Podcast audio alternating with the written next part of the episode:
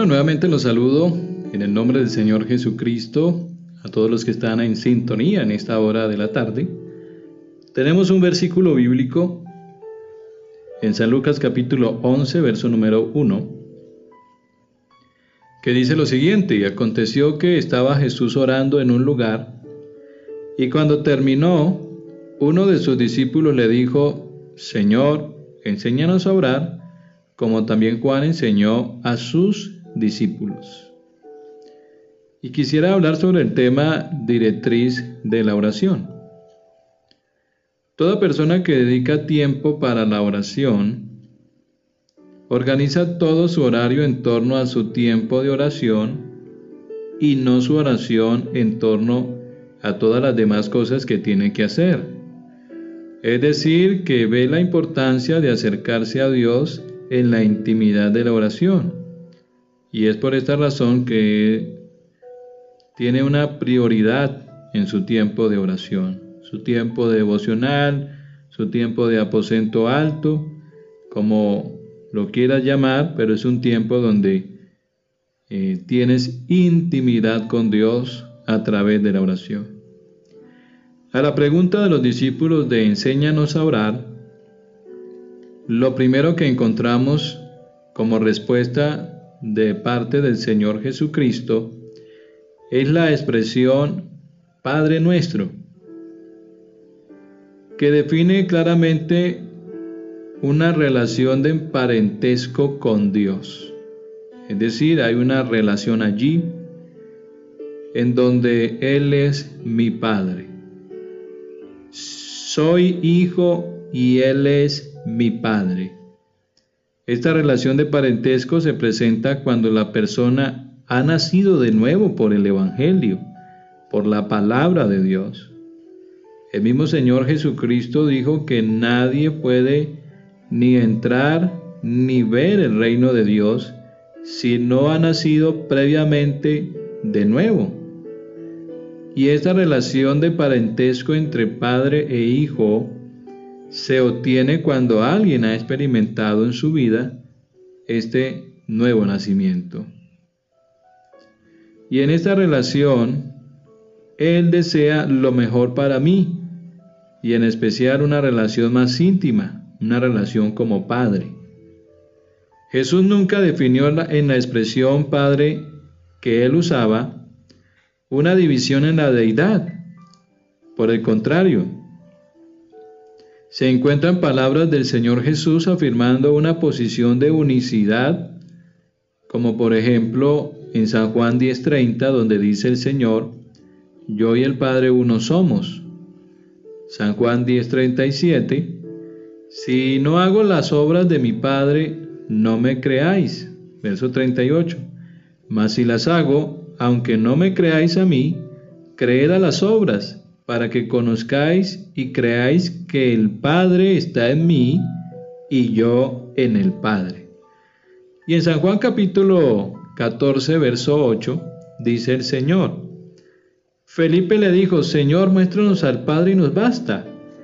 Jesús le contestó, tanto tiempo hace que estoy con vosotros y no me has conocido, Felipe. El que me ha visto a mí ha visto al Padre. ¿Cómo pues dices tú, muéstranos el Padre? ¿No crees que yo soy en el Padre y el Padre en mí? Las palabras que yo os hablo, no las hablo por mi propia cuenta, sino que el Padre que mora en mí, Él hace las obras. Creedme que yo soy en el Padre y el Padre en mí, de otra manera, creedme por las mismas obras.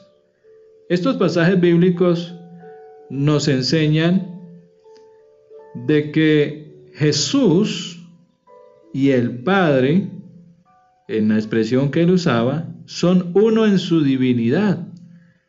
Es por esta razón que los discípulos escribieron después, enseñando a la iglesia los siguientes versículos. Segunda de Corintios 5, 19, que Dios estaba en Cristo reconciliando consigo al mundo, no tomándole en cuenta a los hombres sus pecados, y nos encargó a nosotros la palabra de la reconciliación. Romanos 9:5. ¿De quiénes son los patriarcas y de las cuales según la carne vino Cristo? el cual es Dios sobre todas las cosas, bendito por los siglos. Amén.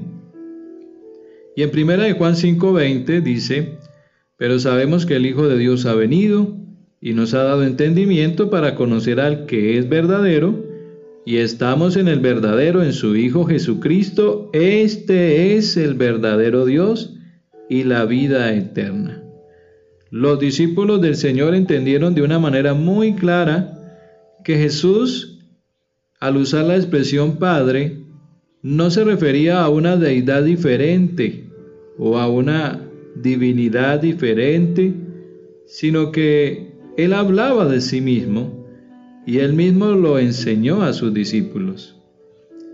Entonces la expresión Padre que Jesús usaba se está refiriendo es a una relación que debe de tener todo aquel que cree en Dios.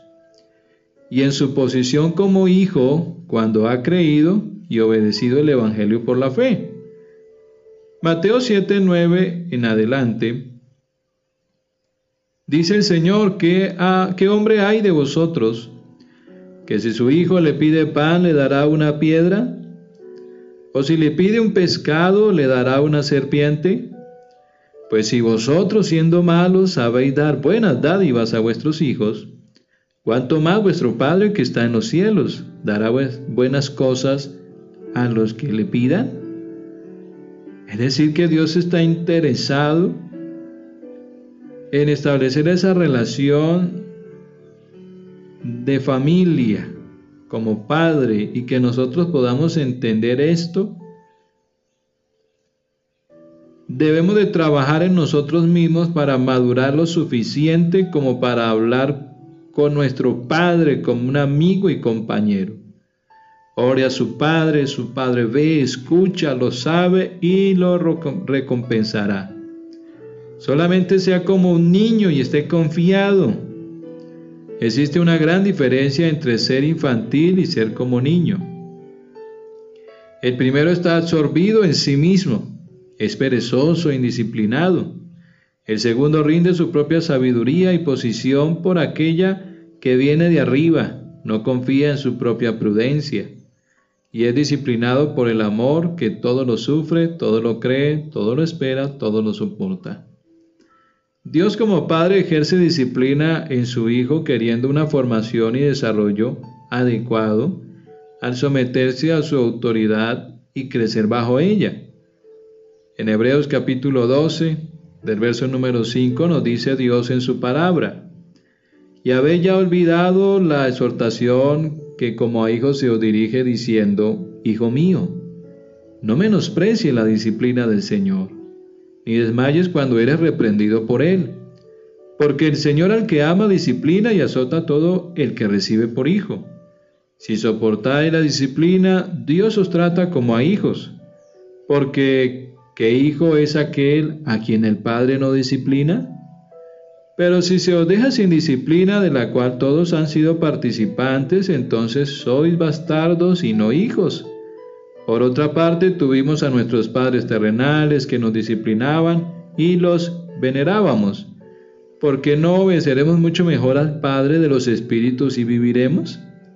Y aquellos ciertamente por pocos días nos disciplinaban como a ellos les parecía, pero este para lo que nos es provechoso, para que participemos de su santidad.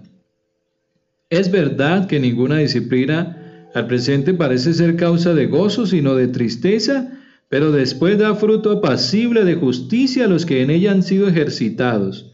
Por lo cual levantad las manos caídas y las rodillas paralizadas, y haced sendas derechas para vuestros pies, para que lo cojo no se salga del camino, sino que sea sanado. Seguid la paz con todos y la santidad, sin la cual nadie verá al Señor. Cuando usted decide acercarse al Señor, creer en Él, en su Evangelio, en su palabra, haber nacido por el Evangelio, por el mensaje de Jesús que trasciende nuestras vidas, que lleguen a nuestro corazón y nos permite creer en el Evangelio, en, el Señor, en lo que Él es y lo que Él ha dicho, entonces Dios nos toma como sus hijos. Y en esa posición de hijos Él nos disciplina, pero qué hermoso entender esta maravillosa relación, para que mi oración sea aún más estrecha con Dios. Él es mi Padre, Él es mi Dios, pero también Él es mi Salvador y también Él es el que me disciplina. Él me aconseja, Él es mi amigo. Y Él como Padre pues desea lo mejor para nosotros. Por eso hoy necesitamos decirle al Señor, Padre nuestro, pero entendiendo que ese oficio de Padre Él lo hace con un propósito para que participemos de su santidad, para que nos apartemos del pecado, no vivamos más en las cosas malas, sino que por el contrario podamos nosotros alejarnos de todo aquello que nos aleja de Dios, que nos separa de Dios, y nos acerquemos a Él con un corazón contrito y humillado, deseando en Dios un cambio en nuestras vidas, una continua mejora en nuestro ser, en nuestro carácter, en nuestro parecer, y Dios como Padre entenderá todo esto y nos ayudará para ser mejores cada día. El Señor es nuestro pastor y Él como Padre obrará bendiciendo, ayudando, restaurando, haciendo grandes maravillas, porque para Él todo, todo es posible. Que el Señor Jesús te bendiga.